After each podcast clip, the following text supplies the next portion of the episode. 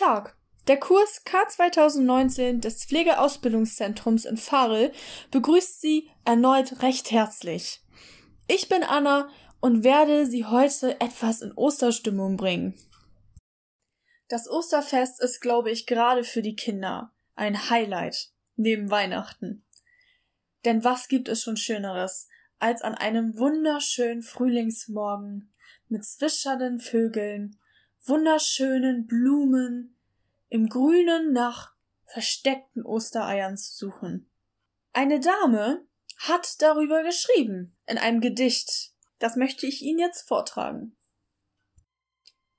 Ostern war als Kind mein Lieblingsfest.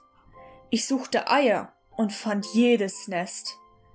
Der Hase war immer und jedes Mal da. Und bunte Eier gab es in jedem Jahr. Nur so bunt wie heute waren die Eier nicht. Nicht so grell und so knallig, sie brachen das Licht.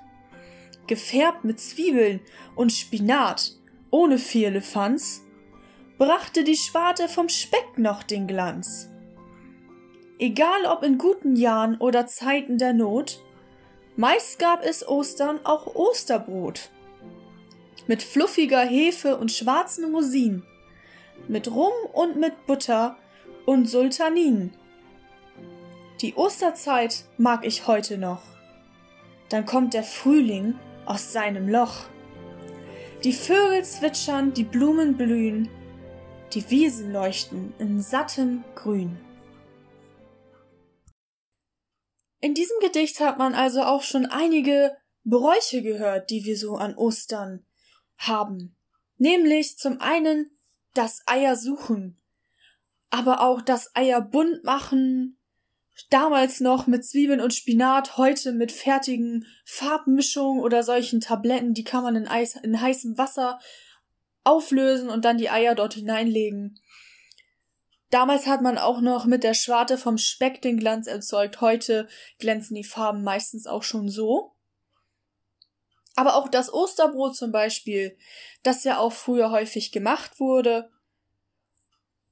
Und natürlich auch, auch wenn es vielleicht jetzt keine direkte Tradition ist, Blumen zu sammeln, sich die in die Wohnung zu stellen und einfach rauszugehen. Und ähm, um Ostertradition soll es auch heute gehen. Ich habe mir mal so ein bisschen angeguckt, was es so für Ostertraditionen gibt und habe da ein paar ganz lustige Dinge gefunden.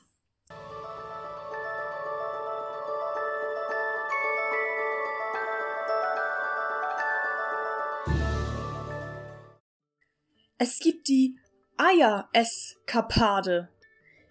Eier und Ostern gehören zusammen wie Geschenke und Weihnachten. Ich glaube, das ist jedem klar.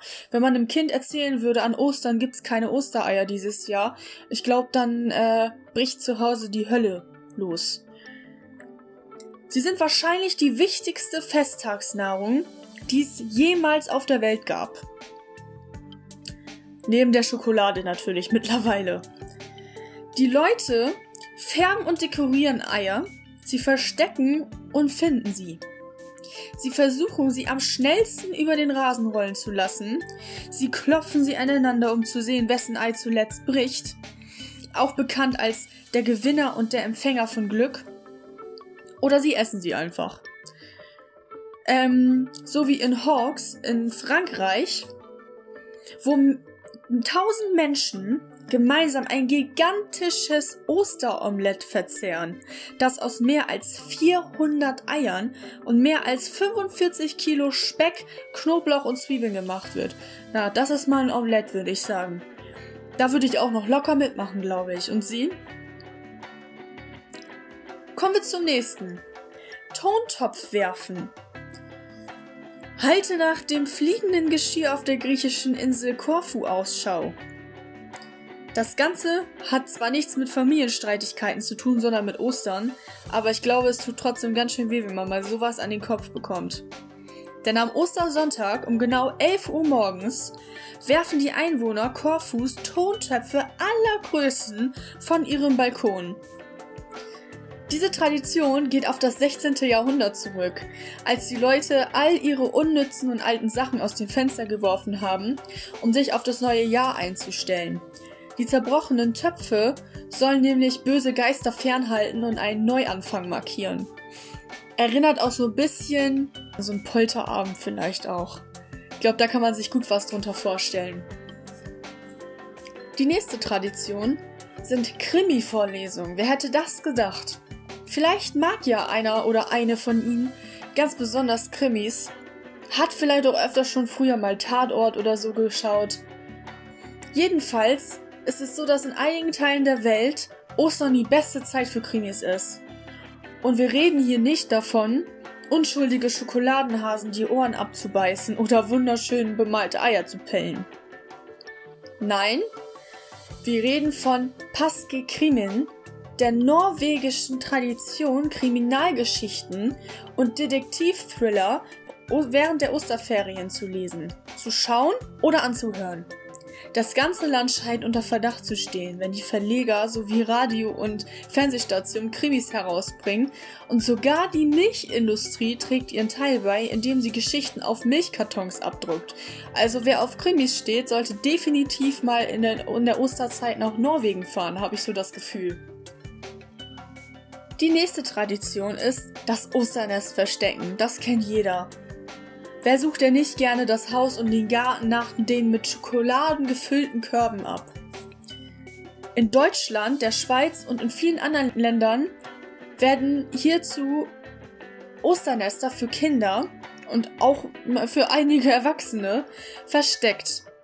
Die Nester sind eigentlich dekorierte Körbe und Scha oder Schachteln, welche mit Schokohasen bzw. Eiern und Süßigkeiten, und Spielzeug gefüllt sind und von denen behauptet wird, dass der Osterhase sie selbst versteckt hat. Ich denke, das war früher mal anders. Mit Sicherheit hat man früher eher nur Eier da drin gehabt und nicht unbedingt Geschenke. Ich glaube, das ist ein neuer Brauch geworden. Schweigende Glocken. Am Gründonnerstag ertönen die Kirchenglocken in katholischen Gegenden ein letztes Mal. Dann bleiben sie bis zum Ostersonntag stumm zur Erinnerung an die Leiden Christi. Der Legende nach fliegen sie währenddessen nach Rom, in manchen Gegenden Deutschlands wie im Allgäu, an der Rhön, im Saarland, Hessen oder Franken wird dieser alte Brauch auch noch praktiziert.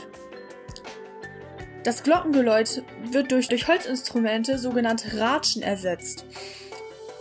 Die Messdiener ziehen dann von Haus zu Haus und lärmen und bauen sich vor der Kirche auf. Auf ihrem Weg durch die Stadt werden sie dann oft mit Süßigkeiten oder sogar Geld belohnt. Der letzte Brauch ist Walleien, rumpelnde Eier. Eierrollen, auch Waleien genannt, hat in den Spreewalddörfern während der Osterzeit eine lange Tradition. Das ist ganz lustig. Hier werden gekochte und bemalte Eier in eine Grube etwa 1 Meter breit und 2 bis 3 Meter lang, hinuntergerollt. Ein Mitspieler legt sein Ei in die Mitte der Grube. Der Mitspieler, der dieses Ei von außen mit seinem eigenen trifft, bekommt das Ei seines Gegners und eine kleine Belohnung dazu. Trifft er nicht, muss auch sein Ei in der Grube bleiben und der nächste ist an der Reihe. Trifft er nun beide Eier, darf er auch beide nehmen und bekommt zwei Belohnungen. Ein Mitspieler, der trifft, darf so lange weiterspielen, bis er kein Ei mehr ankullert, sprich bis er nicht mehr trifft. Dann ist der nächste Spieler an der Reihe. Das Walleien galt in früheren Zeiten als Fruchtbarkeitszauber. Kullernde Eier über Wiesen und Felder sollen das Wachstum und Gedeihen der Saaten günstig beeinflussen. Das ist natürlich nur eine kleine Auswahl von Ostertraditionen. Es gibt natürlich noch sehr, sehr viele. Vielleicht können Sie sich ja auch untereinander ein bisschen was erzählen. Hatten Sie in der Familie vielleicht früher ganz spezielle, lustige Ostertraditionen? Vielen Dank fürs Zuhören.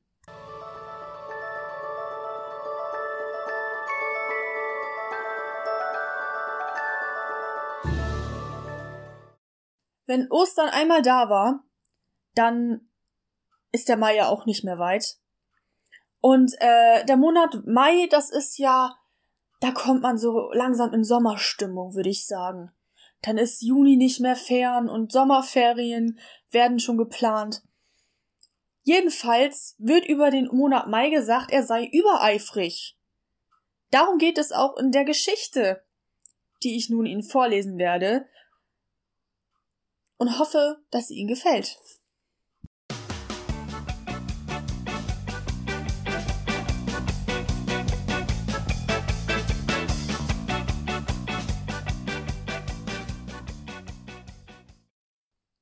Vom übereifrigen Monat Mai. Elke Bräuning. Endlich hatte der April, dieser wetterlaunische Kerl, seinem Nachfolger Platz gemacht. Sein verrücktes Aprilwetter hatte er mitgenommen, und der Mai zog mit Wärme und Sonne im Land ein. Er war bester Laune und durchstreifte singend die Mainwelt. Trili, trala, der Mai ist da. Trili, trala, nun bin ich da und bringe dem Land bunte Blüten, Wärme, Sonnenschein und eine Prise Liebe obendrein. Trilli, trala! Der junge Mai breitete weit die Arme aus, als wolle er die ganze Welt umarmen. Schön ist das Leben, oh wie schön! Er tänzelte über Wiesen, Parks und Felder, durchwanderte enge Täler, hohe Berge und weite Wälder und rief überall hin seine Botschaft. Ich, der Mai, bin da.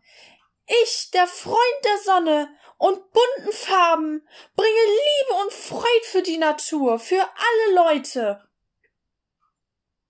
Stirnrunzeln beobachteten seine Monatskollegen die Wanderschaft des Mais durchs Land. Warum muss er bloß immer so schamlos übertreiben? stöhnte der Juli. Er weiß genau, dass ich für die Wärme zuständig bin. Am liebsten würde ich ihm einen kalten Hagelschauer übers eitle Haut schütten, brummte der Januar. Oder eine Nebelfront, schlug der November griesgrämig vor. Fast jeder Monat hatte einen anderen Vorschlag, wie man den übermütigen Maikerl ein wenig mäßigen könnte. Lasst ihn doch seine Freude, meinte der alte weise Dezember schließlich. Möge er seine Jugend genießen und sich am Leben freuen. Und diese Freude soll er den Menschen weitergeben, warf der September ein. Und die Liebe, kicherte der Februar. Hört ihr? Die Liebe. Ja, die Liebe. Galt der Mai nicht als Wonnemonat der Liebenden? Na bitte. Schmachtend beobachteten die Monate das fröhliche Tun des Mais. Doch irgendwann, nach zehn, elf, zwölf Tagen, wurde es ihnen dann doch zu viel. Er verdreht mir den Menschen zu sehr die Köpfe, beschwerte sich der August. Das ist nicht fair. Stimmt, heulten Juni und Juli auf. Wir soll, wie sollen wir als strahlende Sommermonate erscheinen, wenn uns der Mai dieser Schnösel alle Trümpfe aus der Hand nimmt?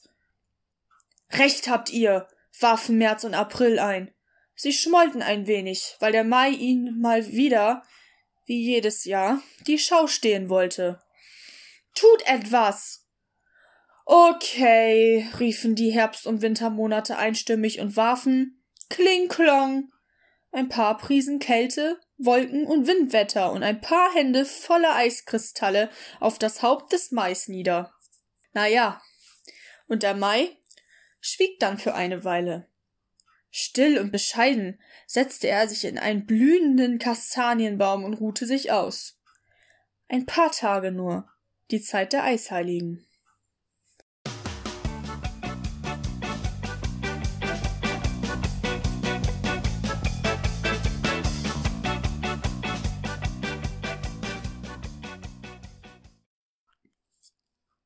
So, das war's dann leider auch schon mit unserem Podcast heute. Ich möchte mich recht herzlich bedanken fürs Zuhören, natürlich auch im Namen unseres Kurses K 2019 und wir hoffen natürlich, dass unsere kleinen Ostergrüße Sie etwas ablenken und erfreuen konnten. An dieser Stelle auch nochmal wieder die Quellen für die Musik, nämlich bei musicfox.com und terrassound.de kann man super GEMA-freie Musik runterladen. Dann äh, auf readerdiggers.de und fef.de. Die auf readerdiggers.de und ef.de kann man sich über die Ostertradition hierzulande und woanders informieren. Und äh, das Gedicht und die Geschichte waren wieder mal auf altmalaltwerden.de zu finden.